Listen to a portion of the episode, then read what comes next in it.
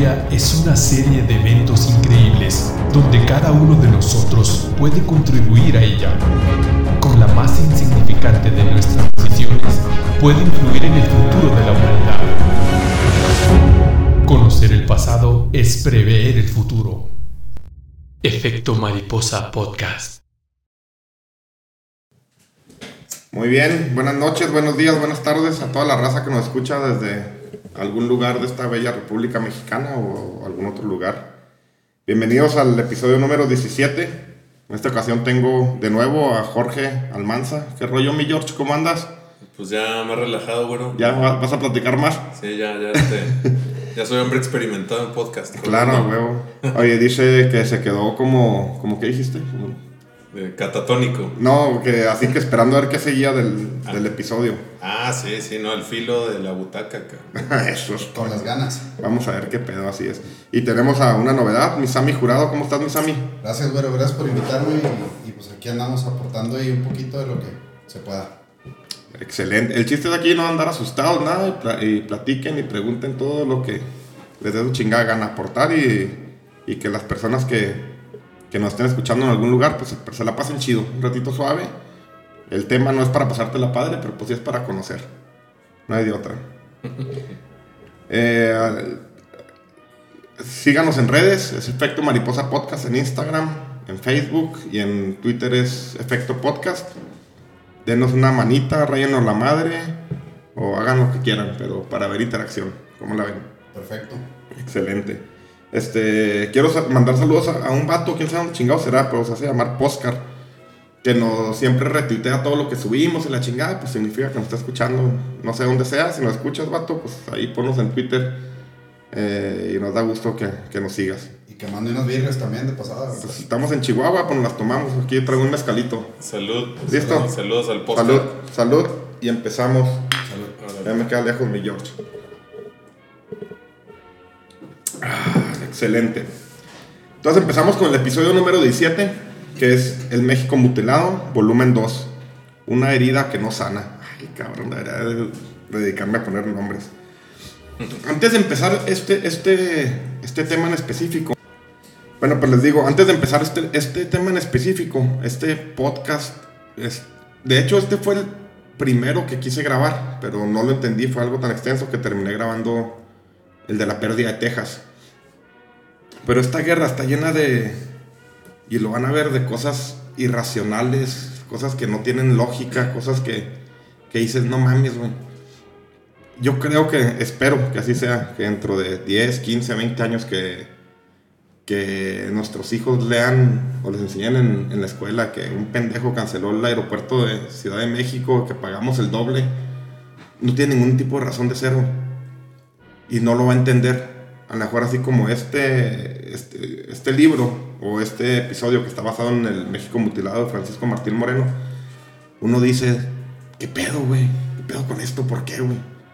Y, y, ahorita mientras vayamos en el tema van a, van a hacerse la misma pregunta. Entonces, está lleno de irracionalidad, insensibilidad y pendejez. Y cómo una persona puede manejar a un país entero a llenarnos de pendejada. Entonces, yo lo, yo lo he lo he relacionado mucho con lo que estamos viendo hoy en día. Hoy, Oye, bueno, entonces nos vas a contestar la pregunta si es un tema cultural del mexicano, sus líderes, la irracionalidad. Pues es que la verdad es que van a ver que es un líder carismático que jala gente, güey. Acá. Y que nos lleva a, chingar a su madre a todo un país, güey.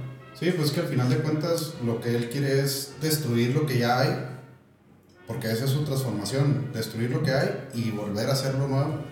O, no. Bueno. O no, nada más. O no hacer, realmente. Entonces estamos grabando el... ¿Pero de quién hablan? ¿De Santana? No, de... estamos grabando el 4 de marzo del 2021 y verán que hace 200 años pasaron cosas muy similares. Entonces empezamos. Y empezamos exactamente donde nos quedamos el episodio pasado. Dice, la ruta de Santana. Polk no podía creer cuando escuchaba atentamente las palabras que salían de aquel español de finos modales. La única manera de asegurarnos del éxito, señor presidente, es que una vez que Veracruz esté bloqueado, no se permita el ingreso de ningún barco. con excepción en el que venga Antonio López de Santa Ana, exclamó Atocha. Polkov observaba el gran ventanal frente a él. ¿Cómo es posible que alguien pueda vender a su país así? Si ahí nació, se vive, se crecen los hijos, se come, se duerme, se ríe y se muere. ¿Cómo debe ser una persona que vende su patria? ¿También venderá a su madre o a su hermana a cambio de algunos centavos?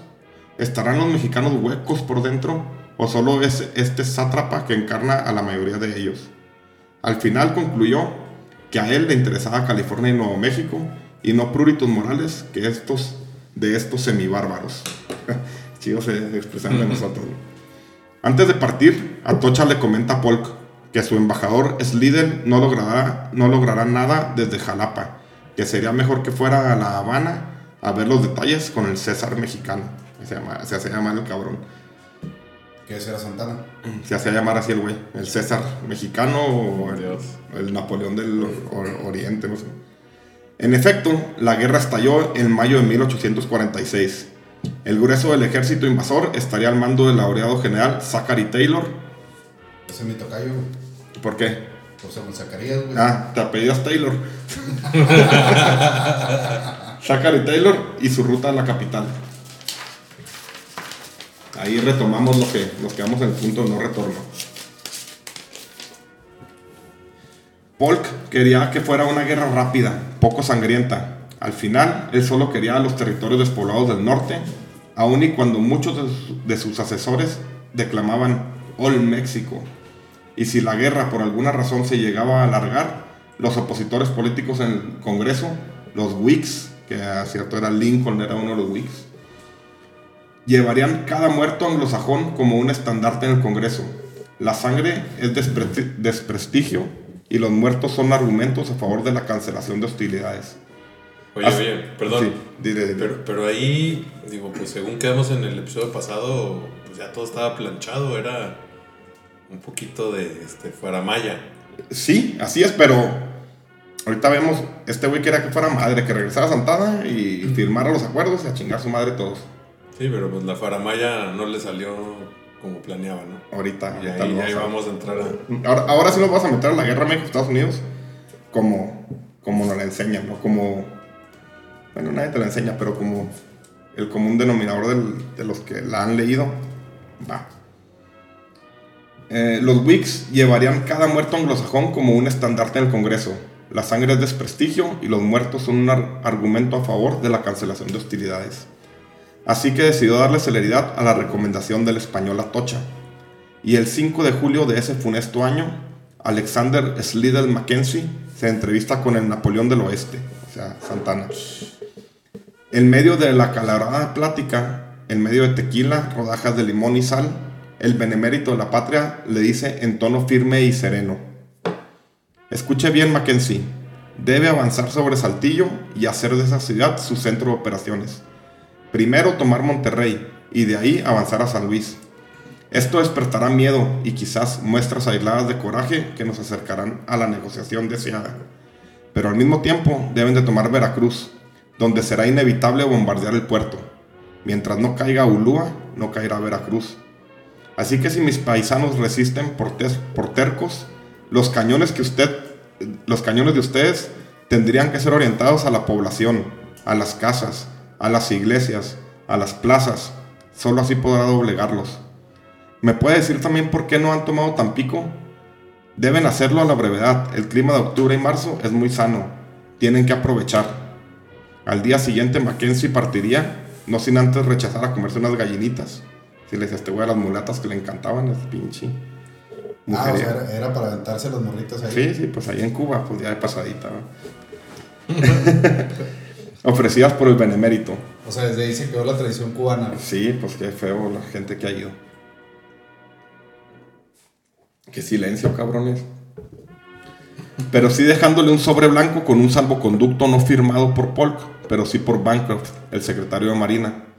Papel que valdría oro para volver a México, tan valioso como los 2 millones de dólares que le esperarían al, al llegar a Veracruz. Oye, oye, digo, igual y me salgo un poco del tema, pero Pero- se oye un relato muy, muy personal, ¿no? O sea, como alguien que estaba ahí en esa mesa. Eh, tú platicabas que pues, los americanos sí, era, sí estilaban llevar su diario, su agenda. Así es. O sea, esta fuente Es Mackenzie, es el, es el que mandó a de sus negociar. diarios y de la sus madre. diarios, así es. Sí, Ellos lo- llevaban lo- todo. Lo que Santana les decía. O sea, estaba, el cabrón de Santana estaba en Cuba organizando todo el pedo. Qué, qué buen consultor para autoinvadirse. Que, oye, qué cabrón, güey. Es que hay gente que es, No sé. es maquiavélica.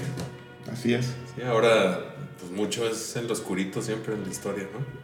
A este güey le valía verga, es como el peje, o sea, no, no tienen. El cinismo es la madre de las mentiras, yo creo, güey. Sí, es que el vato se iba, se iba derecho como quería, ¿no? No medía las consecuencias ni... Más bien las medía pues a su, hacia su beneficio. Ese güey, bueno, al final hablamos de esto. ¿Qué era este güey? Conservador, liberal, igual que lo que dice el pendejo.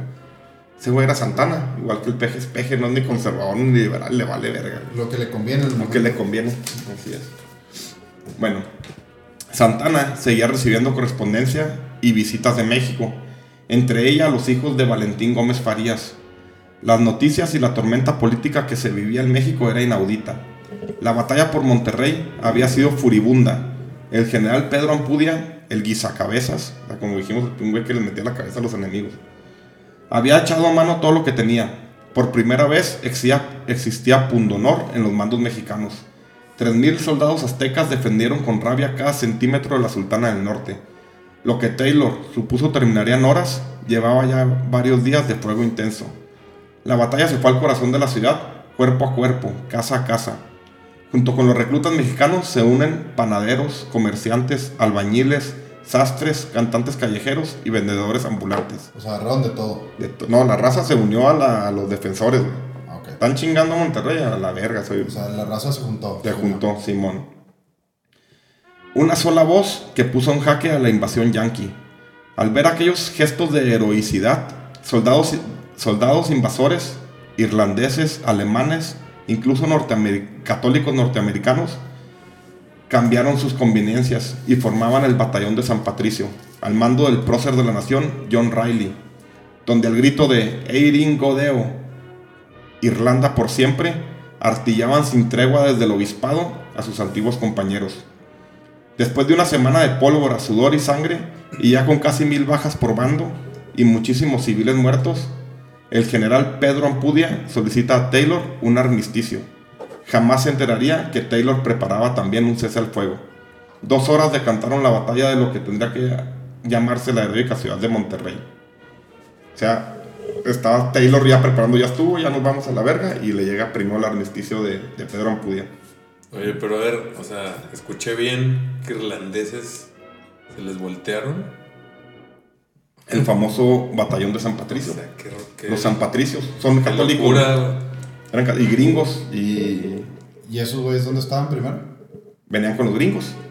O sea, es, es muy famoso el batallón de San Patricio, de hecho. Pe- Pero estaba ubicado en alguna zona como los mormones o...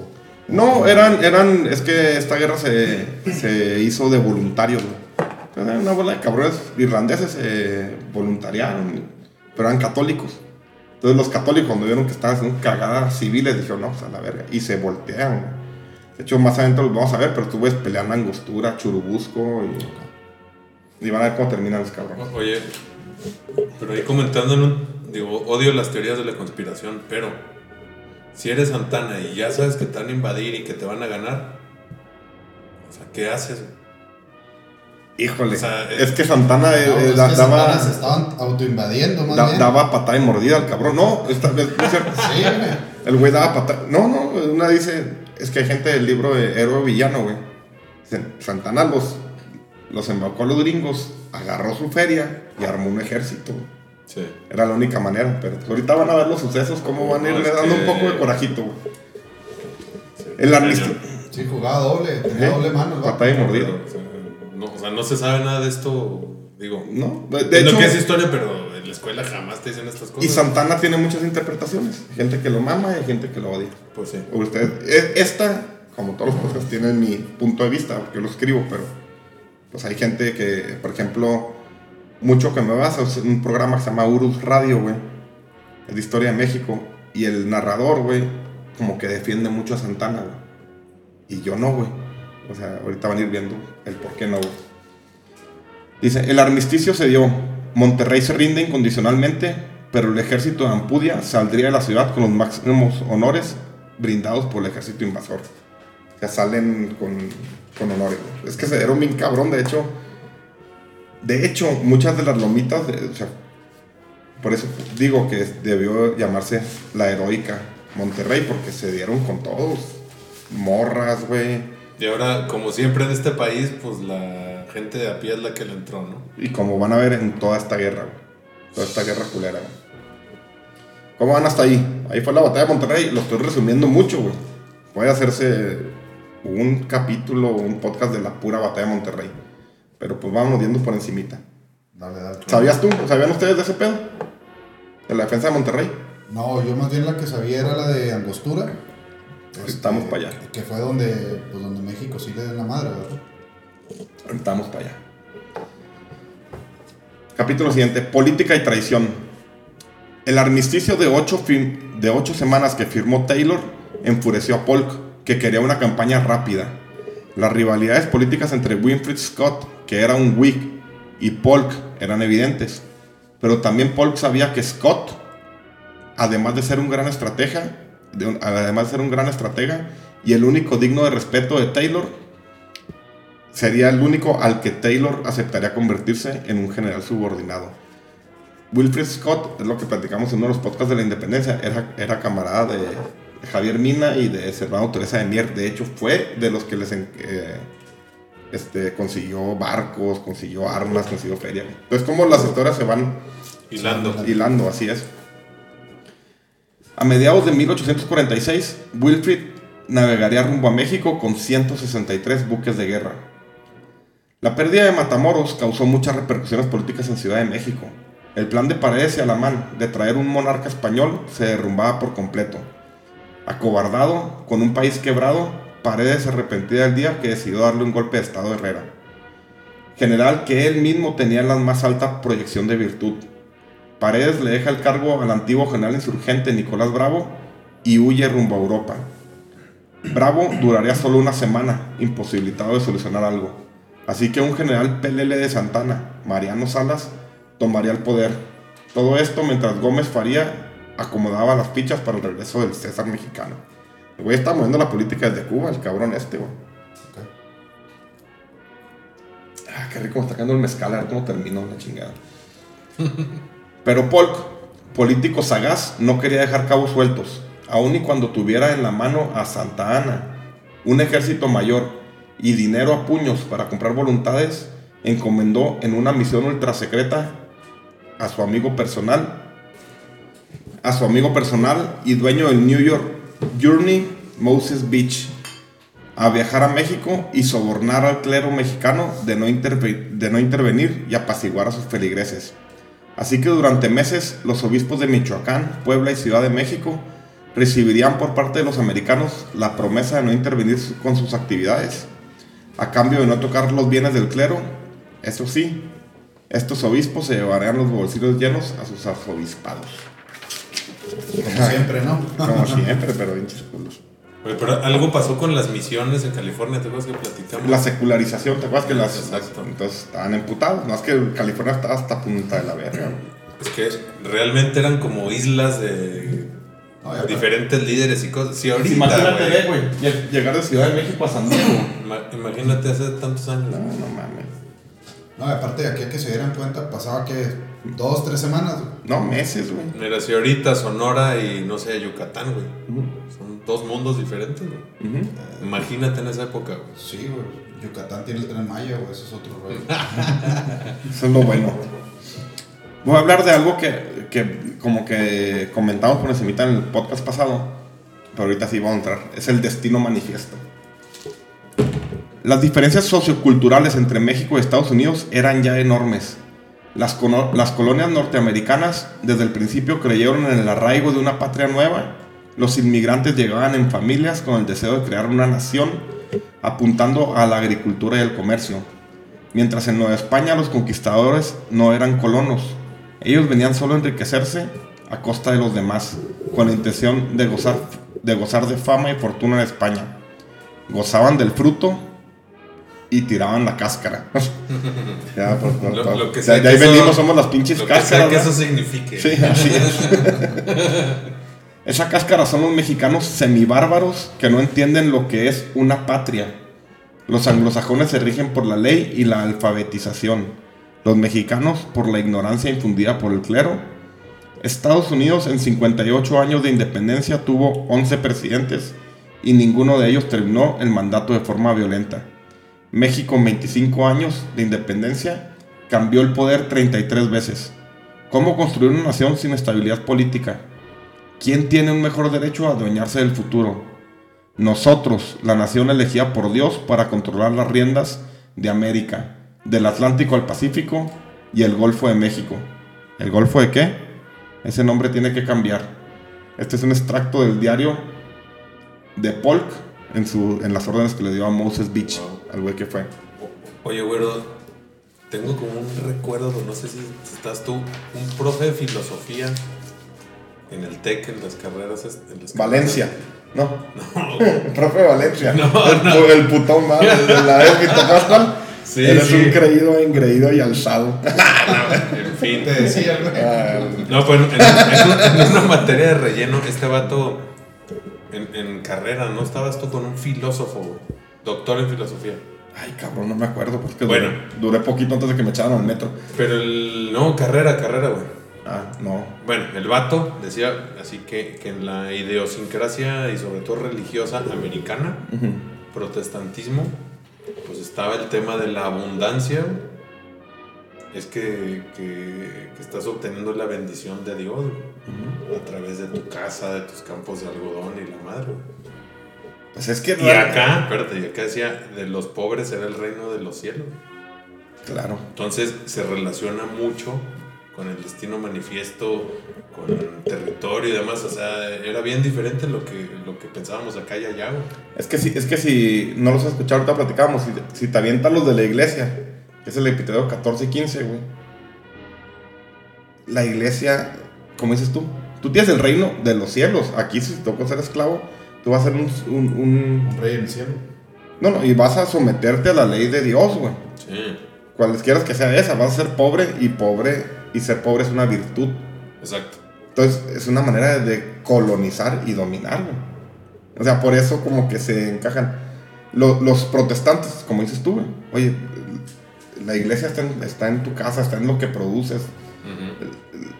Esos güeyes venían, como digo, a... Para empezar, llegaban en parejas güey, o en familias, güey. A, hacer una patria nueva de bienestar, de leyes, güey. De leyes Hacer su casa, güey. Sí, de- oye, tú vas y, y, y- y chi- y me chingas, hay leyes, güey. Y todos tenemos que desper- eh, Respetar. respetar, güey. De hecho, tú que eres pseudo gringo, güey. El, el gringo sí se maneja por leyes, por eso lo hacen tan. Pero, pero bajo esa óptica, ahorita decías que nos decían salvajes. ¿Sí? Bajo Semi- esa óptica, semibárbaros. pues, sí, güey. ¿Sí? Bárbaro, sí.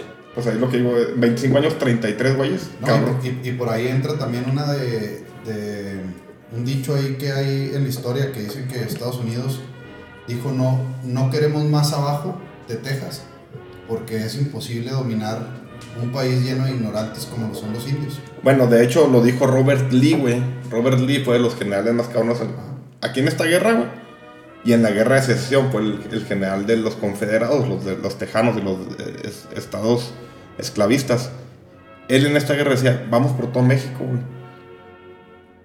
México está lleno de riquezas. El único peor es que hay 6 millones de cabrones que tendríamos que echarlos al mar. Ah, cabrón. Pues sí. Entonces... Y- eh, y, todo se reduce a, a su visión, a su mitología. No, no, vida. pues el güey tiene, dice, México es riquísimo, estos pinches semibárbaros, ¿por qué están tan jodidos? Por eso, y aquí lo, el destino manifiesto es el clero, es una de las... Por el fruto y la cáscara, ¿no? Ah, sí, somos la pinche cáscara, pero... Ni pedo, güey, eso somos, entonces hay que construir algo en base de cáscara, Que, que nos pidan perdón los españoles, ¿no? No, no, pinche anciano hijo de puta, güey. Ok, seguimos. Ahora sí lo que, lo que decías. La angostura, y los gringos la conocen como Buenavista, esta batalla. En su camino, Santana se entera de que Gómez Farías... A ver si no me salté uno, espérame. No, no, me... este, pendejo, ando pedo con... El Monte Destino Lobos. manifiesto. Ahora sí vamos. El regreso del 15 Uñas. En agosto de 1846, Santana vislumbra su natal Veracruz y para el 15 de septiembre estaría en Ciudad de México jurando una constitución liberal de 1824. Dejó a Gómez Farías que se ocupara de los asuntos, principalmente de aplicarle préstamos forzosos al, clero, y marchó a su hacienda del Encero. A finales de 1846, en camino a San Luis, el 15 Uñas recordaba todo lo sucedido en San Jacinto. Deseaba sin duda una revancha. Mientras en México se destapa la posible traición de Santana, ya que se filtró esa noticia en Estados Unidos. ¿Atocha? ¿Quién es él? ¿Cómo libró Santana el cerco de Veracruz? ¿Qué dio a cambio? El, mur- murmuro se dispersaba más rápido que una cañuela. Pero se reviva la tormenta cuando el salvador de la patria le ordena al general Valencia que tenía la creme de la creme del ejército, del ejército, el ejército del norte. Lo, lo- le dice que abandone Tampico. Entre, maldición, entre maldiciones, Valencia afirma que el César es un traidor, o Santana. Aún así, tuvo que echar al río Pánuco todos sus pertrechos. Maldito cojo del infierno, gesti- gesticulaba Valencia. Como, como los artilleros franceses, en vez de volarle la pierna izquierda, no le volaron la cabeza. Los planes de Polk y Santana avanzaban sin contratiempos. ¿Se acuerdan lo que decían que por qué no has llegado a Tampico? Aquí está este güey. Ya la verga, vete a Tampico. Mientras al interior del país, Gómez Farías, enfurecido con el clero que manipulaba a los feligreses, quien mate o hiera a un norteamericano se condenará al infierno. O sea, imagínate la pinche iglesia. No, No, mames. pues es que la iglesia siempre ha dominado, güey. Pero si te fijas en la independencia, la iglesia fue la que. El, el bajo clero fue lo que movió Morelos, Hidalgo, Claro, sí, sí. Matamoros, eran, del, eran la. Y aquí los gringos sabían. Fueron y los compraron para que los Claro. pinches padrecitos. Sí, pues ya compraron el boleto desde antes, güey. Ujú. Sí, y, y obvio también todos los deals con Santana pues sabían que no era confiable, ¿estás de acuerdo? Entonces tenían ahí Sí, como- lo que Sí, quieran. como eh, platicamos al principio, Polk jugó la ficha de Santana, pero también la del clero. O sea, el clero era muy poderoso. Y la gente muy pendeja, como hasta ahora, güey. pues que ha cambiado, güey. Nada, güey. La fecha. Nada, la fecha. Hay, inter- sí, hay internet, es lo único que ha cambiado. No, güey, pero pues, no va a haber dentro de poco también, como no hay Interjet. ok, eh, los, planes, los planes de Polk y Santana avanzaban sin contratiempos. Mientras al interior del país, Gómez Farías, enfurecido con el clero, ah, ya lo dije ese pendejo. Eh, quien, quien mate o hiera a un nor- norteamericano se condenará al infierno. Ya no me escucho bien, va, discúlpenme. Gómez Farías expidió una ley para embargar los ingresos captados por el clero por arrendamientos rurales y urbanos. Mientras Santa Ana se dirige a Saltillo y la nación está en una invasión extranjera, Moses Yale Beach convence al clero de las ventajas de ejecutar un levantamiento armado contra el gobierno liberal. O sea, ahí estaba este güey metiendo. metiendo. cizaña. ¿Cómo ves, pinche gringo? Pues íbamos muy bien, güey. ¿En dónde íbamos muy bien? Hasta la batalla, hasta la batalla de Angostura, güey. Van a ver que no tiene nada de bien esta pinche guerra. Langostura o Buenavista. En su camino, Santana se entera de que Gómez Farías había rechazado la oferta de la venta de California y Nuevo México por 20 millones de dólares. Bueno, Santana dejó, cuando regresó, él era el presidente legítimo y dejó a Gómez Farías. Y él se fue al encero y se fue a armar su pinche ejército. Que Como, son los- como interino, fíjate. pues sí, al mando del, del Sí. Ejecutivo y Gómez Farías empieza a hacer leyes para chingar a la iglesia. Ya las traía desde el 1833, di- 13 años antes. Oye, pero el último sí le dieron 20 millones de dólares, ¿no? No, no los acepta. Porque Gómez Farías era la cabeza del Estado. Acepta 30. Ah, No, o sea, aceptó, agarró dos Santana cuando llegó a Veracruz. Se fue, armó su ejército y se peló. Entonces, para poner en contexto un poco. Gómez Faría era un güey. De hecho, toda la reforma y lo que tenemos ahorita, lo que en las leyes de reforma, es por. son pensamientos de Gómez Farías. Quitar la iglesia, porque chingados vas a controlar todo, güey. Cosas así. Que es la constitución del 57. Del 57. Simón está basada en, en todas estas Ah, leyes de. Gómez Farías. Santana se frota la cabeza. Entiende que el riesgo de perderlo todo no ha llegado a un nivel requerido. Los mexicanos no han acabado de medir el riesgo. Mientras pensaba, y muy próximo a enfrentarse al ejército de Taylor, pensaba, ¿y si gano? Aún y cuando pierda la vida, ganaría la gloria y nunca ningún mexicano olvidaría mi nombre. O sea, ahí dijo, ah, cabrón, ya traigo feria y si gano, voy a ser un pinche... pues, Van a hacer ahora sí. Sí, como verguillas, dijo Ciudad Juárez. Pero todo se reduce a los egos de los líderes, cabrón. de los egos. Y esta gente, peor, qué pinche. Le valía verga todo con tal de mantener el ego. El 22 de febrero de 1847 se lleva a cabo la batalla. La mayor carga de caballería en el siglo XIX. En el siglo XIX en todo el mundo. Se llevaría en aquel paraje, en- se llevaría aquel paraje del puerto de la Angostura. 4.500 jinetes mexicanos despedazarían a sus pares americanos. Nunca olvidarían las masacres de la Katana en Monterrey. Aquí voy a poner un, paréntesis. Cuando salen de Monterrey, güey, pues obviamente había raza jodida, o sea, pinches, que se quedaron sin casa y la chingada. Entonces, los, los güeyes de Arkansas salen, güey, y encuentran un güey colgado, güey. Un gringo colgado, que están invadiendo, güey. Entonces andan bien emputados y encuentran familias en unas cuevas de la Katana, a las afueras de Saltillo, güey. Y llegan los vatos y matan bien, les cortan la cabeza, los Arrasan torturan. la raza. Las familias, güey. Estás tú con tu familia escondido por la guerra. A los vatos los matan, las morras las putean y las violan en la chingada, güey. Fue tanto su mamada que hasta Zachary Taylor llega y dice, se mamaron. ¿Qué pedo? Entonces los quiere, este, ya los dar de baja, pero pues necesitaba hombres, sabía que venía el tiro con Santana. Entonces Sí. los deja, güey. Ah, Pero, pero esa, esa, esa masacre de la katana se, se conocen las tropas mexicanas. Que no, no había crímenes de guerra en esos años, yo creo, ¿no? Pues no, pero yo creo que sí había un tipo de Código. código de ética, güey. Sí, ándale, una ética, esa tenía Una que ética. haber, güey. De hecho, esos eran los más culeros, son los de Arkansas, porque aquí no existe.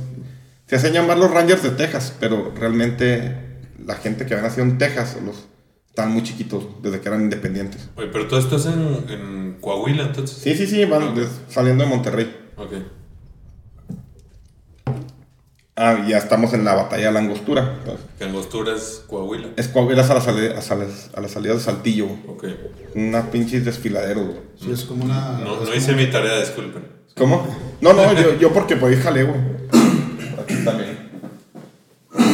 Y no lo recuerdo en, libro de la SEP tampoco. Es el libro de la como unos cañones ahí. ¿Eh? Ah, sí. unos cañones. Sí, es que yo jalé por ahí en, en Concepción del Oro. Pasaba por ahí siempre. Son unos cañones desfiladeros, como la carretera eh, Monterrey-Saltillo, imagínate. Ok. Si te has ido los pinches cañonzotes. Sí, la neblina. Es la neblina, sí es. Bueno, eh, otra vez. Dice, la mayor carga de, de caballería de 4.500 jinetes mexicanos despedazaban a sus pares americanos. Nunca olvidarían las masacres de la katana, nunca. La derrota es total, la ventaja es claramente mexicana. Se empiezan a rematar a los yanquis heridos. Hijos de su puta madre, gritaba la tropa. La tropa está cansada, pero eso no merma su ímpetu. Cuando una terrible tormenta acecha, ambos bandos se repliegan. Taylor sabe que su derrota es total, y con esto sus opciones a la presidencia. La angostura sería el Waterloo de su carrera. Durante esa fría noche, y mientras escucha cómo los lobos mexicanos se comen a los soldados sajones, manda un armisticio a Santana. Pero sus emisores no solo son rechazados, sino fusilados en el acto, señal que la furia santanista se vendría al amanecer. Sus soldados guardan un frío silencio de miedo y preocupación. Ni en el más loco de sus sueños imaginó que al amanecer el ejército mexicano ya no estaba. La tropa mexicana iba enfurecida. Quisieron rematar al endeble ejército yanqui, comer sus ranchos, que es sus, sus lonches, se- se le decía ranchos Ah. Ah, tomar sus armas y vengar por fin las masacres de Monterrey y la Katana. Veían con tristeza cómo encadenado viajaba el coronel Miñón por oponerse a la retirada y acusar a- de traición a Santana. Many thanks, my dearest friend Santani, sonreía Mackenzie desde La Habana, donde se fraguaría la historia de ese 22 de, fe- de febrero. Qué culero, man. Por eso fue la, la, eh, famosa fa- batalla de la angostura. Y, De, de y- hecho, de hecho, esa la ganaron por la lluvia, ¿no?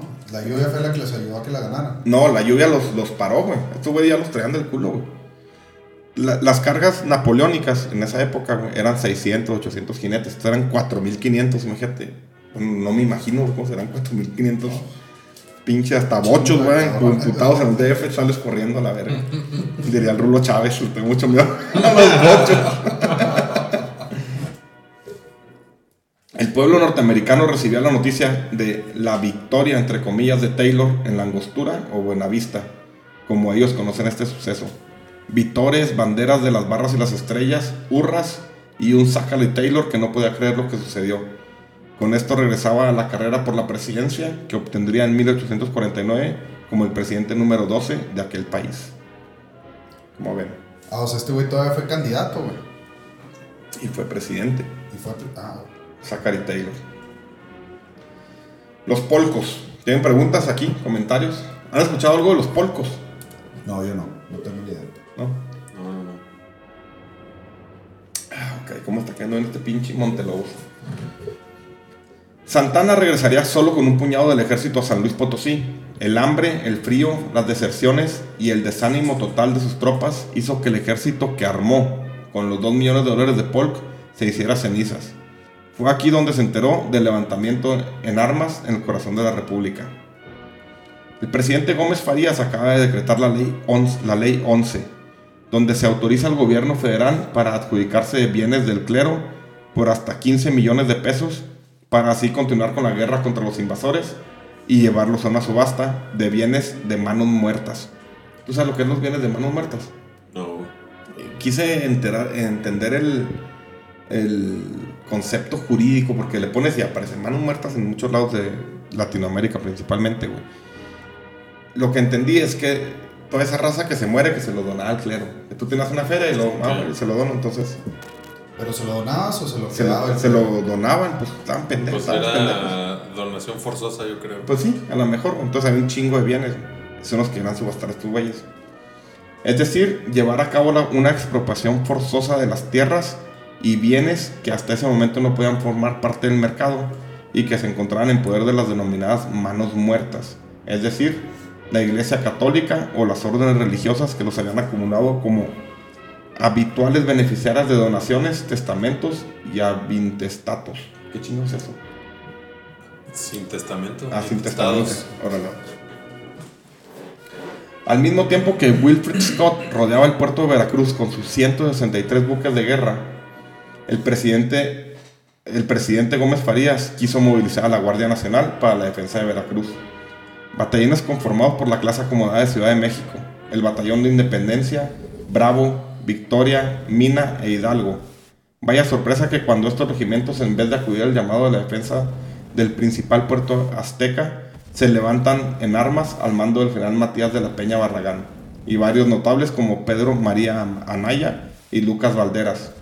El levantamiento fue en contra del gobierno de Gómez Farías que se, y se autonom- autonombrarían Ejército Salvador de la Independencia y la Libertad, donde entre una de sus principales lemas sería la derogación de la Ley 11.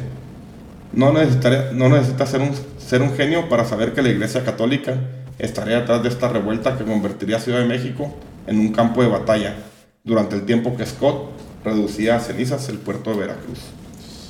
No, es que pinche Pero es traición. que además es una lucha de poderes. Y a ver, güero, ilumíname. O sea, Santana seguía como exiliado ahí todavía. No, no, ya estaba echando chingazos acá. No, Ya- Santana ven- venía de la angostura. O sea, se, se desapareció el güey. Ya los había puteado y en la, en la noche se salió y regresó con su ejército. Llegó a San Luis Potosí con bien poquitos y se dio cuenta de este desmadre. Pero porque ya le habían pasado un pitazo, ¿no? Sí, que estaban dándose de chingazos. Entonces Pero- y luego Gómez Farías, pues era el presidente. era el presidente, entonces Y luego están los gringos. Eh, Y luego estaban los- Gómez los- Farías peleado con el clero. Así es. Entonces Madre, el ejército que tenía Gómez Farías, en vez de ir a ayudar a Veracruz, pues a darse de chingazos con los polcos, güey. Los polcos eran porque eran los, los, los de lana y bailaban polka. Pero otros dicen que eran los enviados de polka. Que más adelante se refuta que no, por, porque ahorita van a ver. Entonces era un cagadero, güey. Un cagadero mientras Wilfred Scott estaba en, estaba en Veracruz. Lluvia de fuego en Veracruz.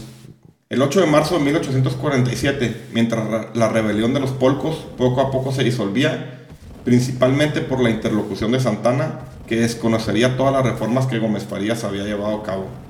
Un triunfo sin igual del clero mexicano que se había vendido cual prostituta a los intereses de los americanos. Ese día, 13.000 marines norteamericanos y 163 buques bombarderos al mando de Wilfred Scott exigen la rendición incondicional al general Juan Morales, jefe de la guarnición. Morales y sus 5.000 soldados, que a sabiendas de la falta de pólvora, alimentos y medicinas, rechaza valientemente dicho ultimátum. Cabrón. Oye, pero fíjate cómo, o sea, cómo realmente el clero ha estado, o sea, como decías ahorita, ha estado presente, en, en todas las, las guerras, güey y, las conquistas y todos los sucesos que han ido cambiando la historia. El clero ha sido el principal lastre de nuestro país, creo yo, porque hasta, hasta la guerra cristera, güey, que este Elías Calle se los chingó, güey. Pero siempre, siempre a chingar la borrega y siempre traicionar.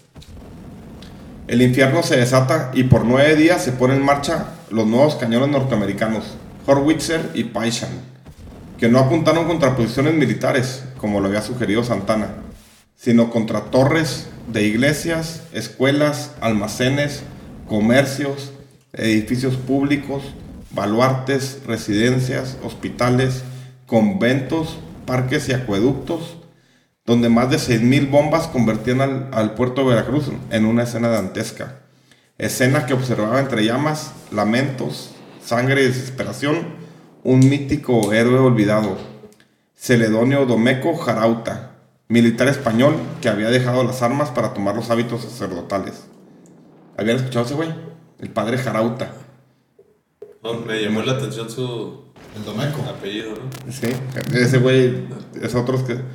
Veía entre brazos desmembrados, cabezas con horrendas muecas de dolor, mujeres aún humeantes con sus carnes calcinadas, niños con brazos reventados por las bombas del invasor, esa imagen que se prometió jamás olvidar. El primer desembarco anfibio de la historia militar moderna se haría en aquella masacre, donde los marines celebraban con nuevos obuses cuando veían caer una torre o arder una escuela. Fire, fire, gritaban, en fin. ¿Quién dijo que las guerras no deberían de morir inocentes? El general Juan Morales pide una tregua mediante los cónsules de Inglaterra, Francia, España y Prusia para evacuar mujeres y niños pero el general norteamericano no accede y sigue bombardeando de noche y de día. Al final, el 29 de marzo, la ciudad se rinde incondicionalmente sin haber recibido ni un soldado de la capital, ni un kilo de tortillas, pólvora o medicinas. Se alcanzaban los objetivos colaterales de la rebelión de los polcos, mientras los soldados mexicanos arrojaban sus armas sobre pequeños montículos y se enjuagaban las lágrimas de la impotencia y de coraje ese día los Yankees ondearían la bandera de las barras de las estrellas en San Juan de Ulúa. O sea, qué culero, no llegaba nunca nada a ningún lado. Pues los dejaron morir totalmente. Sí, así es. Oye, pero esa hazaña, ¿qué rollo? ¿Qué, ¿qué cambio ahí o qué? No, la pinche hazaña, ahí va. Cuando Scott camina por, sobre la ciudad y no encuentra piedra sobre piedra y ve la devastación total, escribe en su diario, escribe en su diario el pueblo veracruzano resistió más de lo que podía esperarse con una decisión admirable. Ese día ordenó repartir el rancho, o sea, la botana, de sus 13.000 marines a la población civil y los soldados mexicanos que se encontraban famélicos. Habían comido no sé cuánto tiempo. Al día siguiente, el periodista Beach, Moses Beach, se entrevista con Scott y le comunica que avance al interior, Jalapa, Perote, Puebla y la propia Ciudad de México se rendirían sin defenderse. Los acuerdos con el clero eran totales. Scott frunce el ceño. ¿Por qué está, ¿Por qué está usted tan seguro que eso funcionará? Tan funcionó Scott que usted tomó Veracruz casi sin resistencia. qué culero, en Ciudad de México, la guarnición de la ciudad y los batallones que debieron de, ayudar a Juan Morales se enfrentaron entre ellos. ¿Se lo explica usted? Otra prueba es, ¿por qué se regresó Santana precipitadamente a Ciudad de México si ya estaba de rodillas Taylor? ¿Y estos servicios a cambio de qué? preguntó Scott. No hay nada gratis en la vida, contestó el reportero. Qué culero, güey, no mames, güey. Ya estaba fraguado. Sí, ya estaba todo. La raza, no mames, destruyó una ciudad, chavitos y la verga, por, Y todo planchadito. y- por fundillos, dirían. Las termopilas mexicanas, o Cerro Gordo, como la conocemos. Polk estaba enfurecido. La noticia de la masacre de Veracruz le daba la vuelta al mundo. Estaba enfurecido con Antocha y el mezquino vendepatres de Santana. Los acuerdos tuvieron que haber sido ratificados desde antes, pero olía a la traición de aquel cojo del infierno. La guerra estaba tomando tintes que él nunca quiso. Aquel cojo del infierno había reclutado un nuevo ejército después de llegar a un acuerdo con el clero y poner fin a la rebelión de los polcos. Se dirigió a Veracruz. Nadie pone en duda la habilidad de el cojo maldito para armar ejércitos. Se estableció con un ejército de 10.000 hombres y 40 cañones a 35 kilómetros de Jalapa. Decidió no ayudar a sus, a sus paisanos del puerto durante el bombardeo porque consideró una causa perdida. Confiaba en que las enfermedades le cobraban la factura a los americanos, pero Scott decidió avanzar al corazón de México.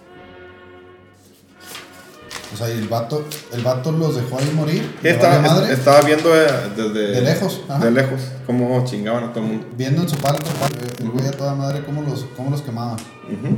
Eh, Pero ¿por qué le entraba a unas y a otras no? Y, y lo tenía el deal con los gringos.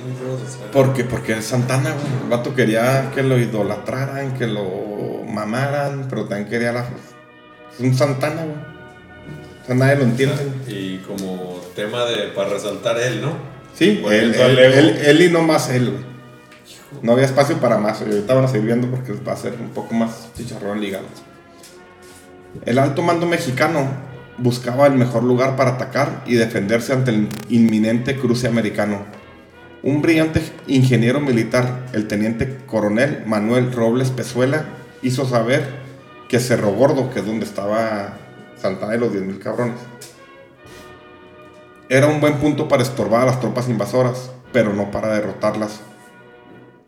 ¿Qué recomienda? exclamó Santana sin voltear a verlo. Enfrentar a los americanos en el corral falso, respondió Pezuela.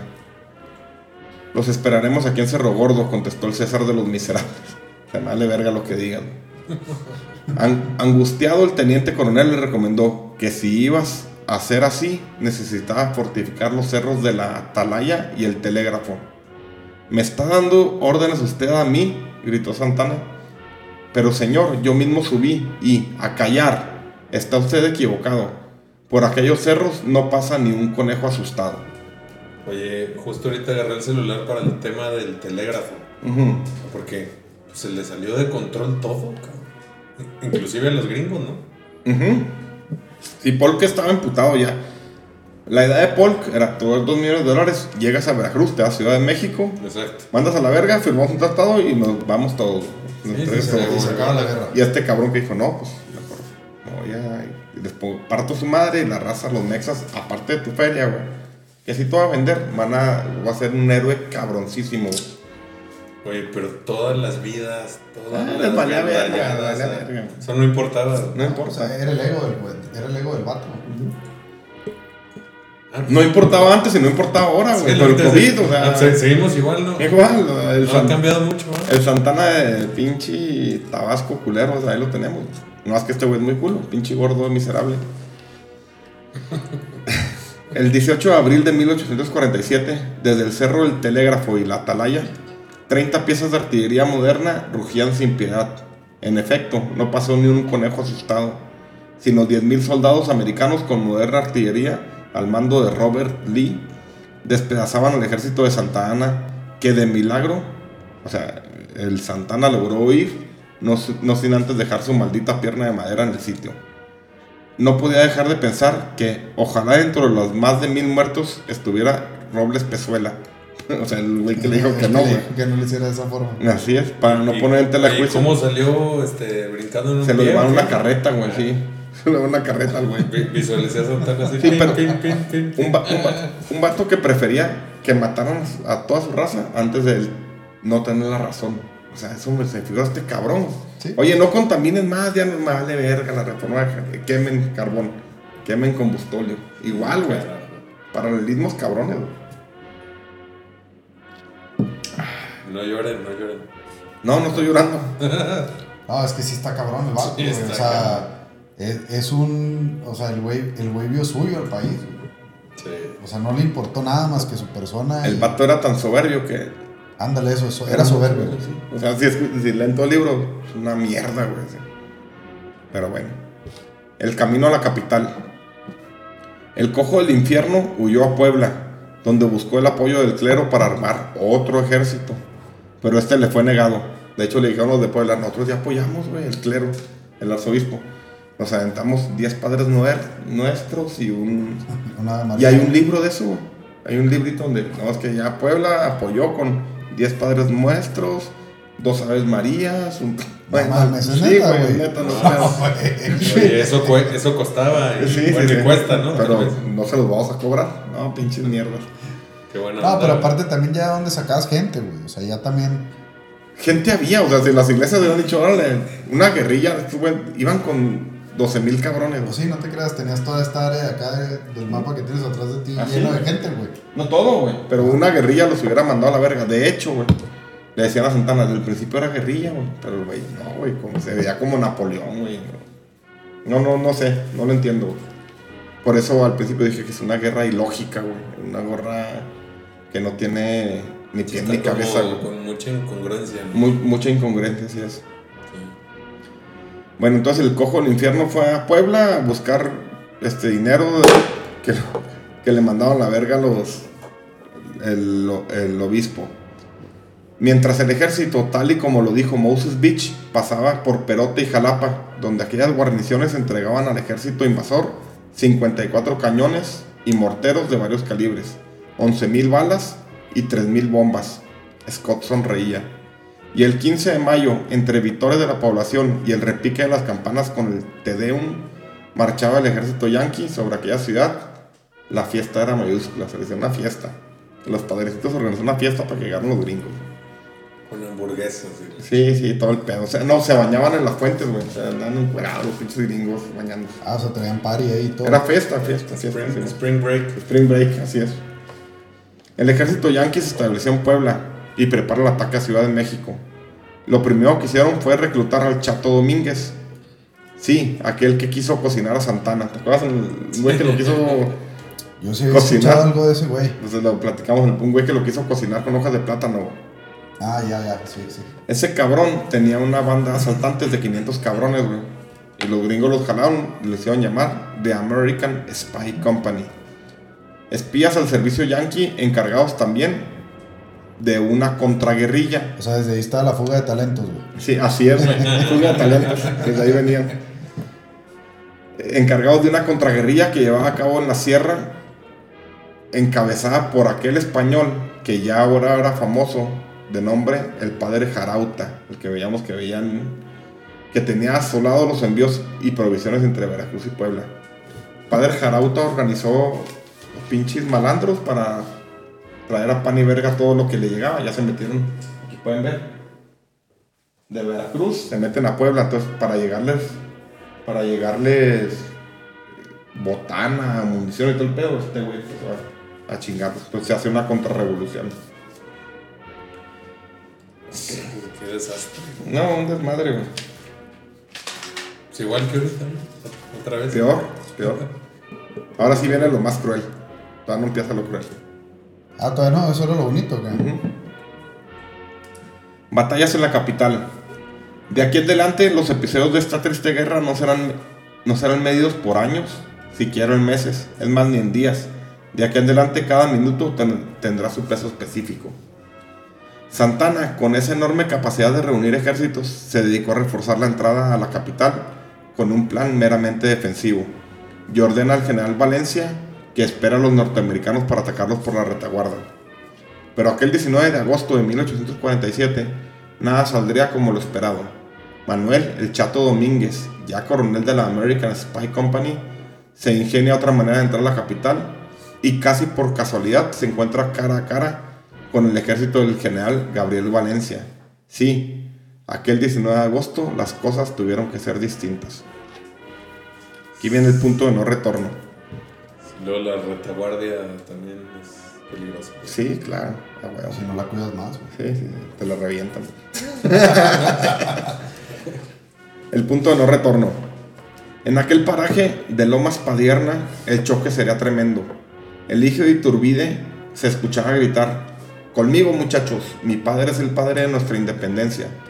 Y se lanza frontal junto con lo, mej- con lo mejor del ejército mexicano, el ejército del norte. El combate es sangriento y se empieza a decantar por el lado mexicano. Santana mira desde las lomas de San Ángel. Sería el momento de acabar con los 7000 americanos. Sería como cazar conejos. Aquí lo describo un poco. Se topan todo el ejército gringo con Gabriel Valencia. Y se empieza a dar chingazos y empieza a ganar el general Valencia. Y en una lomita enfrente de ellos está Santana con un putero de gente, con otros 7000 cabrones. Nomás viendo. Nomás viendo. Y la gente le decía, sería como cazar conejos, le gritaba la tropa. Pero el benemérito nunca desenvainó la espada, ni dio orden de ataque. No mueve ni un labio la rabia y la desesperación de su gente. Al No, ver... pero eso es obvio, disculpa que te interrumpa, pero eso es obvio porque el vato no quería que ganara el otro güey. Ahorita- así es, ahorita ves, sí lo escuché, de haber leído eso. Sí, güey. La desesperación de su gente al ver el momento idóneo de destrozar de una vez y por todas se desvanece cuando la mirada de Valencia, al ver que no va a tener apoyo de Santana, grita, sálvese quien pueda. Santana voltea su caballo y ordena dejar la posición, mientras el ejército americano doblega al de Valencia. No. Scott supo que era un problema de ego de sus generales. Apuntó con todo al flanco de Valencia, sabiendo que el cojo maldito no atacaría. Que tenga su merecido fuera el general en jefe. Que aprenda a respetar a sus superiores y que cargue con el peso de, la- de su responsabilidad. Esa tarde el mejor ejército mexicano quedaría destrozado. No por el enemigo, sino por la cobardía y traición. El benemérito se muestra satisfecho había dado una lección in- inolvidable a Valencia. Y el país, bueno, Valencia nunca volvería a desobedecer. Qué culos, es lo que te digo, pinches cosas irracionales como... Voy a cancelar el aeropuerto de Ciudad de México porque vale verga por eso. Por mis pistolas nada más. Así es. La caída de la capital.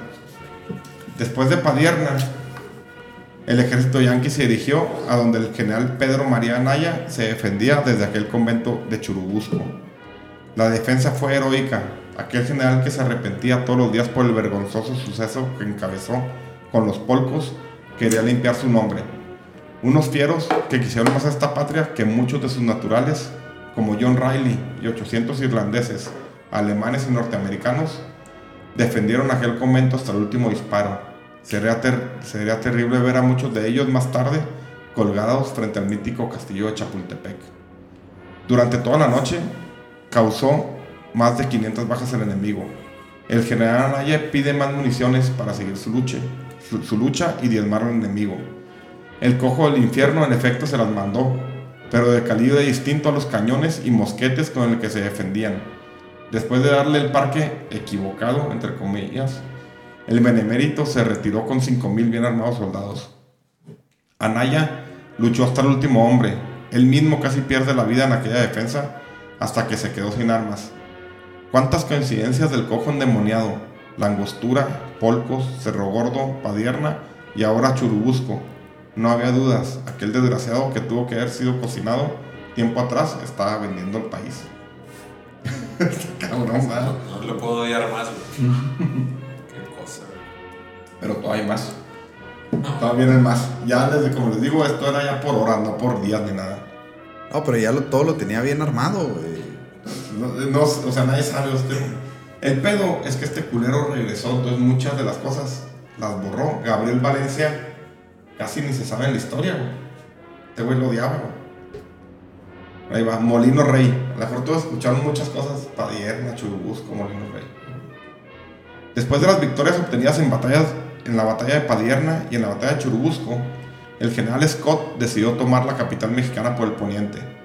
Pactó un armisticio con Santana, pero unilateralmente lo declaró roto, procediendo a desplegar sus tropas frente al Molino Rey. Una edificación de la época virreinal ubicada en los límites del bosque de Chapultepec. Creo que es, es ahorita Palacio Nacional. No, o Los Pinos, Pinos, Los Pinos creo. No, no me acuerdo muy bien de Ciudad de México. Scott estaba seguro que el Molino Rey estaba lleno de importantes pertrechos de guerra. La batalla fue encarnizada. La Guardia Nacional, encabezada por los batallones Independencia, Mina, Libertad, Unión y Querétaro, liderados por Lucas Valderas y Antonio de León. Sí, aquellos polcos que querían refrendar su error. Pelearon como unas bes- bestias enardecidas. La batalla estaba ya, ya a las puertas de sus casas. Los destacamentos del general Ward y Scott estaban siendo claramente derrotados. Muchos de los oficiales americanos caían fulminados y la tropa no encontraba solución.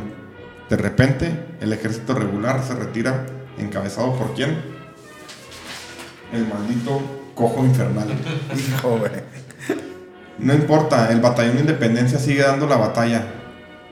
Y muchos doctores salen en su apoyo y serían recordados por su heroicidad. El doctor Río de la Loza, doctor Gavino Barreda, doctor José María Marroquí, doctor Salvatore Marrucci. Todos ellos dejarán sus este- estetoscopios por fusiles y lanzas. Después se les, se les recordaría a esos doctores fundando una, una colonia en Ciudad de México. La colonia de doctores. La lucha fue quizá la más sangrienta hasta el momento. En aquella mancha urbana estaba cubierta de cadáveres de los invasores, que contaban sus bajas por miles. A la distancia se veía a Juan Álvarez, con 4.500 jinetes perfectamente armados. Las lágrimas de emoción rodaban por el rostro ensangrentado del coronel Lucas Valderas. En la estación del metro Valderas. Ay, Pero además me imagino pues, en la Ciudad de México Sí, de que sí. Yo no la conozco de, de un gringo murió de un resorterazo, ujú. Ya sabes, ¿no? Claro, Obviamente. A pedradas. Sí. Entonces, el rostro ensangrentado del coronel Lucas Valderas. Si atacaban por el flanco, despedazarían a lo que quedaba de Scott y Wall. ¿Cuál sería su sorpresa cuando ve a aquel viejo insurgente? Sí, aquel que denominaría el propio Vicente Guerrero como la Pantera del Sur. Sí, aquel que luchó hombro con hombro con el mítico Pedro Asensio. Sí, aquel traidor se retiraba sin mostrar alguna seña de amor por aquella patria que 11 años por aquella patria que por 11 años juró liberar del yugo español. Justo en ese momento, el coronel Valderas era atravesado por una bayoneta yanqui, en medio de un mar de sangre, y con lágrimas en los ojos balbuceaba una frase que pasará la eternidad. Pobre patria mía. Está cabrón. El Metro Valderas y Metro General Anaya Valderas. también. Sí. Hay un metro general Anaya, no Sí. sabía. Ah, pues ahí se dieron los chingazos. Ahí, ahí vivía yo, güey. Ah, pues ahí, ahora sabes por qué, En güey. mis chilangos De hecho- pasados. En mis chilangos pasados. Anaya se quedó ciego a tanto tirar chingazos porque las armas mexicanas no las podían disparar a la altura de los ojos. Que te Sí, te saltaba la pólvora. Güey se quedó ciego disparando hasta que se le acabaron. Aquella noche del 8 de septiembre, la Guardia Nacional se queda- quedaba destruida. Pese a ocasionar la mayor de las bajas al ejército invasor, no había mucho que los detuviera. En el horizonte se veía el castillo de Chapultepec y su academia militar. Oye, Último, oye, último el- bastión mexicano. ¿Y el hombre de los 3000 apodos que has dicho? El, Ahorita vamos a el ver. cojo maldito, el, El cojo, cojo, el cojo desgraciado. está, está en el Four Seasons de la Ciudad de México. El, el coyote cojo de las nalgas.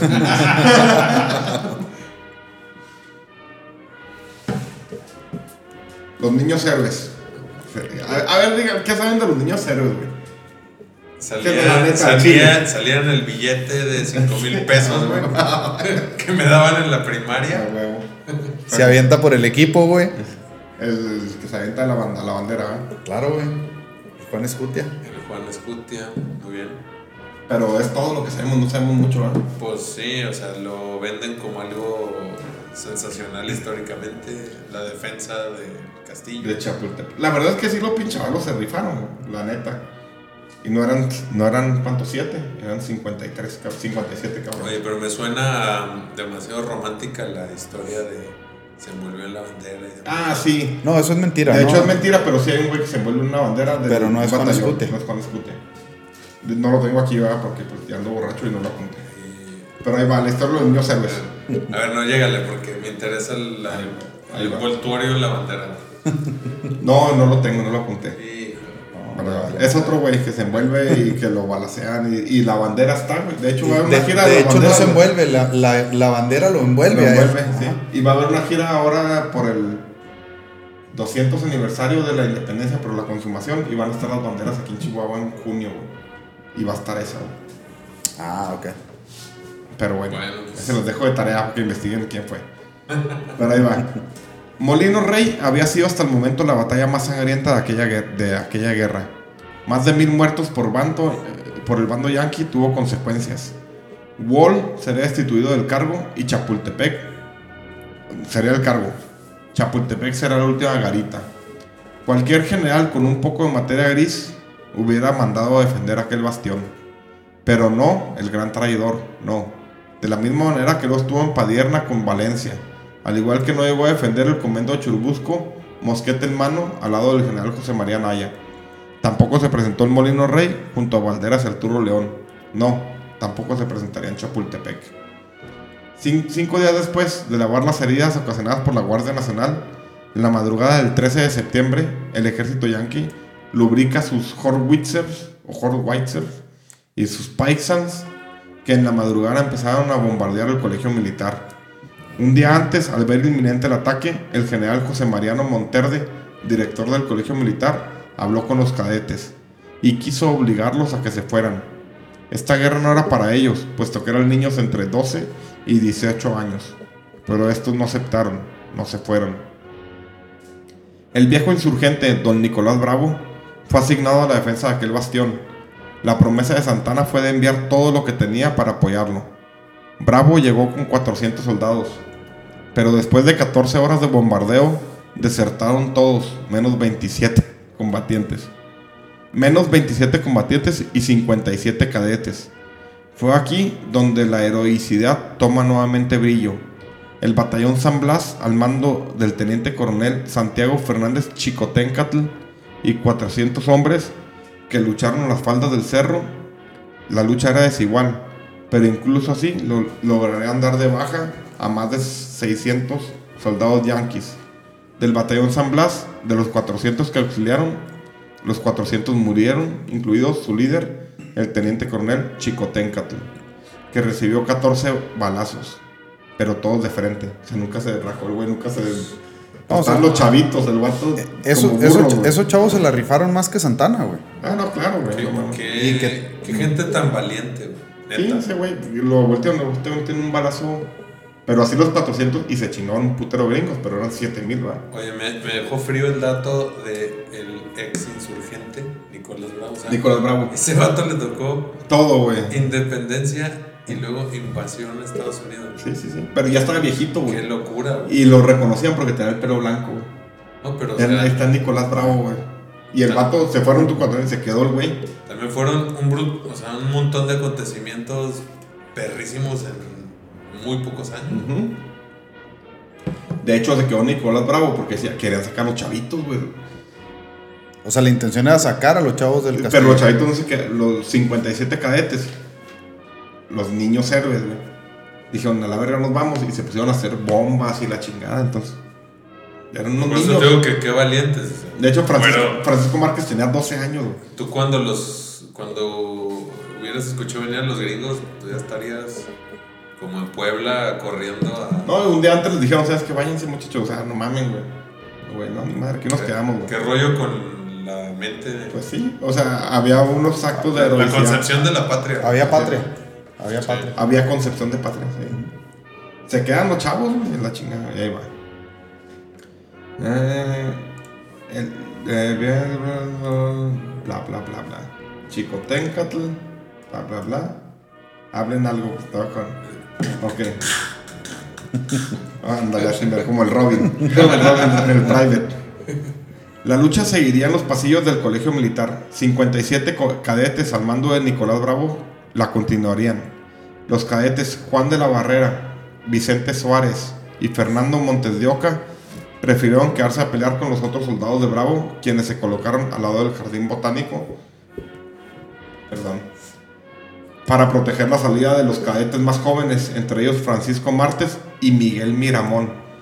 Francisco Martes, Márquez tenía 12 años y Miguel Miramón Yo sé que tú sabes quién es Miguel Miramón. ¿Tú no? No. Miguel Miramón lo fusilaron junto con Maximiliano en el Cerro de las Campanas. Fue el que lideró la. Fue un pinche personajazo, güey, después, güey. En la guerra de reforma, güey. O sea, y el güey fue un, un vato que vamos a ver más adelante. Pero pues de los 12 a los 15, ¿nosotros qué hacíamos? Así de que. Yo me aventaba como unas seis chaquetas diarias, güey. No sé ustedes, pero saben que también. ¿Qué cosa? Ponle 10, güey. Seis, seis, seis, es un número mágico. Siete, quizá.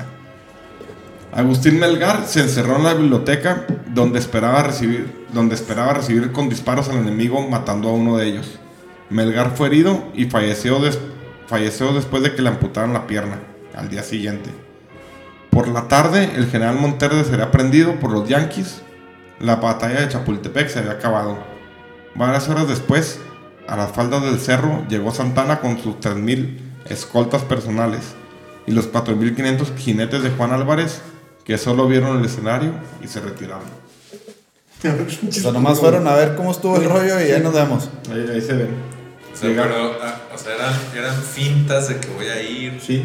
O sea, Juan Álvarez, güey. ¿Qué rollo con No, eso? ni, ni, ni se traía 4.000 cabrón, 4.500 cabrones, güey. Si traes 4.500 pinches cholos mugrosos con las sucias, güey, zurradas, Exacto, güey. te cagas, güey. Te asustas. Imagínate 4.500 jinetes cabrones, güey. Sí. Y este güey no los paseaba de un lado a otro, güey. De hecho, a Juan Álvarez lo, lo acusan después de acabar la guerra por traición a la patria. Ahorita.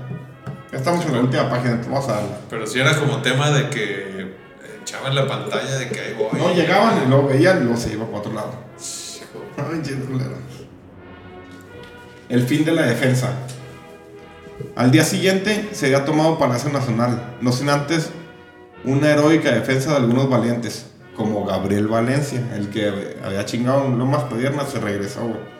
Y se metió a Palacio Nacional con, con 100 cabrones y aguantó hasta que pudo. Que ahí quedaría muerto. Santana con su guardia personal decidió huir rumbo a Puebla, no sin antes vaciar las cárceles. Juan Álvarez también partiría con rumbo a Querétaro. Y la noche del 14 de septiembre ondearía en Palacio Nacional la bandera de las barras y las estrellas. Ay, cabrón. Nadie esperaba, y es un hecho muy oculto, que durante la madrugada, durante la madrugada, aquellos que estaban encarcelados organizaron a mendigos, viejos insurgentes, prostitutas y demás parias de la sociedad. Es decir, había mucho militar encarcelado por Santana. Entonces, cuando le- les abren las cárceles, dicen, vamos a organizar un pedo aquí, güey. Entonces organizan la- el- O sea, a la raza, güey. A la raza, A la raza, sí. Pueblo le salió de que. Sí, salieron, se Vamos a defender México. Sí, estaba bombardeando y le empezaron. De hecho, las calles, güey, las piedras de las, emperadores calles los levantaron, güey. Levantaron para agarrar piedras, armas, güey. Ah, para empezar a defenderse. Sí, así es. Eh, organizaron a mendigos, viejos insurgentes, prostitutas y demás parias de la sociedad, organizando una defensa a pedradas, güey. El- Se levantaron los- las piedras que durante dos días le haría más bajas al enemigo que la batalla de Molino Rey, que había sido la más. Claro. O sea, la raza, una guerrilla, güey. Era el ejército elite Así es. de Las putas. Una clase de guerrilla incendió Ciudad de México. Estos partisanos esperaban que la revuelta llegara a oídos del Benemérito y de Juan Álvarez. Y llegó. Santana regresó con su guardia personal, pero solo observar desde el horizonte. La última y valerosa intención de derrotar a los gringos se, se diluía con la partida de Santana. Igual que abandonó a los californios a su suerte, se abandonaba esa turba de putitas y malandros. No manches. El resultado final lo conocemos todos. Las batallas siguieron como la heroica Mulegé o Mulegé en Baja Sur, donde debido a esa victoria el coronel Manuel Pineda, conservemos, o sea, ya cuando estamos tratados en Baja Sur, un mexa chinga a los gringos y los expulsa de, de la península y por eso conservamos la península, si no ya Sí, si no hubiera sido por ese güey, también baila la península. Así es. Oye, pero había telegrama ya en esa época. No, ¿sabes? qué verga. O sea, entonces gané en baja, güey. Vamos a avisar en, en la Ciudad de México. No, pues mandas un cabrón a caballo, güey. Era de que en tres semanas se enteraban. para, para estas épocas. Sí. Cañón. Y, eh, o la batalla de Rosales en Chihuahua, donde el gobernador Ángel Trías se enfrentaba al general Sterling Price. Pero nada de eso impidió la mutilación de nuestro territorio nacional con un funesto tratado, el Guadalupe Hidalgo. Sí, ese que se firmó en la Basílica de Guadalupe, donde el generoso clero mexicano protegió a los gringos de la fu- furibunda pipitilla de Ciudad de México. Santana logró huir, pero como los mexicanos somos de memoria corta, solo seis años después regresaría como Su Alteza Serenísima. Oye, pero y con esto terminamos. Alteza, César, carajo, güey. Qué culero, güey. Lo resumí mucho, hay muchos datos, muchas cosas, pero en la esencia es una mamada, güey. Sí, sí. Es una, es, una, es una guerra que ni tuvo que haber sido porque tuvieron que haber sido derrotados los gringos en el norte. Ahora, No, y, y arregladísima de inicio. arregladísima desde inicio, así es. Es, es- es lo, lo más doloroso. Toda la gente que murió defendiendo su patria cuando este cuate tenía todo arreglado. Qué horror. Les pongo ya para, para cerrar y como tipo de conclusión. Digo, todo el mundo, los que me escuchan, saben que aborrezco al pinche peje y los mecos. pseudocomunistas o no sé qué pinches parias sociales serán, ¿verdad? pero imagínense nomás, el país, perdemos las elecciones intermedias y, y empieza a valer madre. Y nos invaden los gringos, güey. Y como los californios dicen, oye, Chihuahua, Tamaulipas, ¿qué pedo, güey? Aquí, vénganse con nosotros. ¿Qué prefieren ustedes? ¿Estar con las instituciones gringas o con la dominación de los pendejos del peje? La neta, güey. No, yo me voy a Cuba. o Venezuela. No, pues creo que es una pregunta que se hicieron güeyes en aquel instante. güey. En aquel... no, y en, y en varias ocasiones hubo una propuesta, güey, de parte de Estados Unidos de, de, de anexar lo que es. Hasta el paralelo 26, güey. Ajá. El paralelo 26 empieza. Que, que toma Chihuahua, no todo el estado de Chihuahua. No así todo. Y te voy a decir por qué. La gente que nos está escuchando, nosotros tenemos un mapa atrás de mí. Donde empieza, donde termina México, en el Golfo, donde está Matamoros, güey. Si haces una línea recta, güey, Ok. termina aquí, güey. Por los mochis. Eso es lo que quería el paralelo 26, güey. O sea, Guadalupe y Calvo pasaría a chingar a su madre, güey. No, todo, todo México.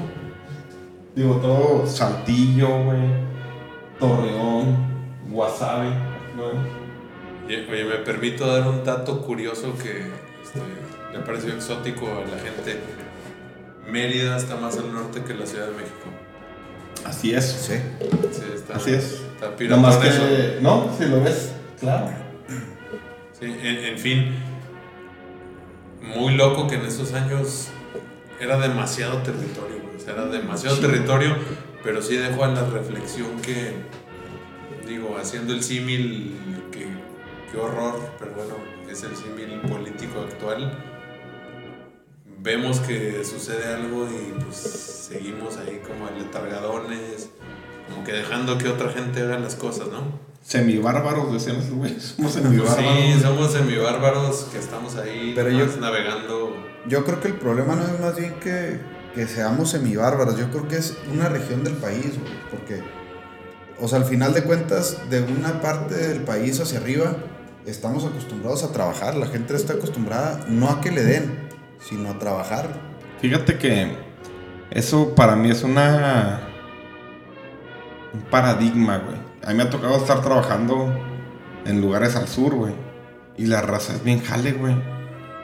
Pero, claro, un cabrón No, que en una tienda y le pagan 500 pesos, llegas y dices, la vamos a chingar. Como andamos todos, somos 10 cabrones. El jefe, el dueño de la empresa, anda con un pinche saco de 25 kilos en el lomo, güey. El güey no va a tirar hueva, güey. Y la raza toda me escribe por Facebook, güey. ¿Qué rollo, Lick? No hay jale. Entonces son paradigmas, güey. Allá los tienen pendejados porque son votos, güey. En Ojinaga, si no jalas, le vale verga, güey. Te mueres de hambre, güey. Exacto. No, sí, sí, sin duda. O sea, coincido y, y yo, yo creo que el tema es como que el sentido de patria, volviendo a eso, sí estamos viendo que sucede algo y pues ahí andamos medio dispersones, ¿no? Digo, tal vez reflexión en la comparativa que llevamos de todo el podcast, pero pues hay que hacer algo. Sí, si claro. vemos que algo está mal, hay que hacer algo. Creo que lo primero Lo que que puedo hacer es el 6 de junio salir a votar. Todos tus abuelitas, tíos y la chingada. Pero bueno, para cerrar el tema, Guerra México-Estados Unidos, que en lo personal desconocía el 95%. Y de lo que platicamos, la neta, sé más, güey. Pero el tiempo no da más. Es una guerra muy, muy, muy rara, güey. Porque qui- 15 años después, esos mismos mexicanos derrotaron el mejor ejército del mundo. El mejor ejército del mundo, que eran los franceses. Sí, Entonces, sí creo que en manos de un pendejo está la desgracia de un país sí. o, o de un grupo de, de gente. Ahí queda, eh, fue en México mutilado, la biografía de Francisco Martín Moreno. Y como pensamiento final, mi George, que tú que estuviste en los dos episodios, ¿qué, qué, qué- qué- algo que hayas, que quieras dejar aquí para que el, quien nos escucha al otro lado entienda? Hijo, estoy como pensando demasiadas cosas. eh, choquea, choquea lo que sucedió y cómo utilizaron a la gente, creo yo. La verdad, eso, eso es lo que duele más porque fueron muchas vidas, muchas cosas. Y, pues, en fin, Así fue, como dijo Juan Gabriel. triste y refleja un tema cultural, a fin de cuentas, o sea, el ego, este, mu- mu- muy, onda latina, esos liderazgos tóxicos, horribles de Caudillos latino, que el, que el pueblo vaya en las llamas mientras yo resalte, ¿no? Vale, vale. Horrible. Así es. Sí.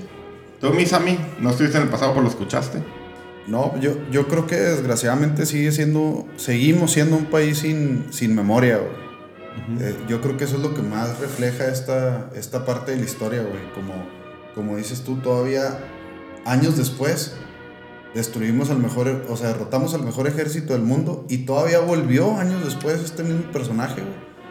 Y, y todavía pues estamos viviendo cosas al momento, estamos viviendo cosas que ya se vivieron en algún tiempo con, persona, con, con personajes con misma, misma personalidad. Entonces creo que, pues yo creo más que nada aprender de nuestra historia y, pues no repetir los, los mismos errores.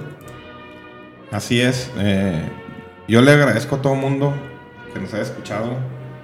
La verdad es que es un tema interesante, es un tema que no debemos olvidar y un tema que no debe repetirse. Pero como somos ignorantes a los hechos y a la historia de nuestra patria, estamos condenados a no tener patria. No sé, puede ser. Les agradezco a todos. Ponemos un punto final, llevamos una hora 24 y, y si nos escuchan borrachos es porque estamos borrachos. Gracias, vatos. Salud. Saludos. Saludos, gracias, Saludos, güero. Salud. Saludos, George. Eso. Ay, cabrón.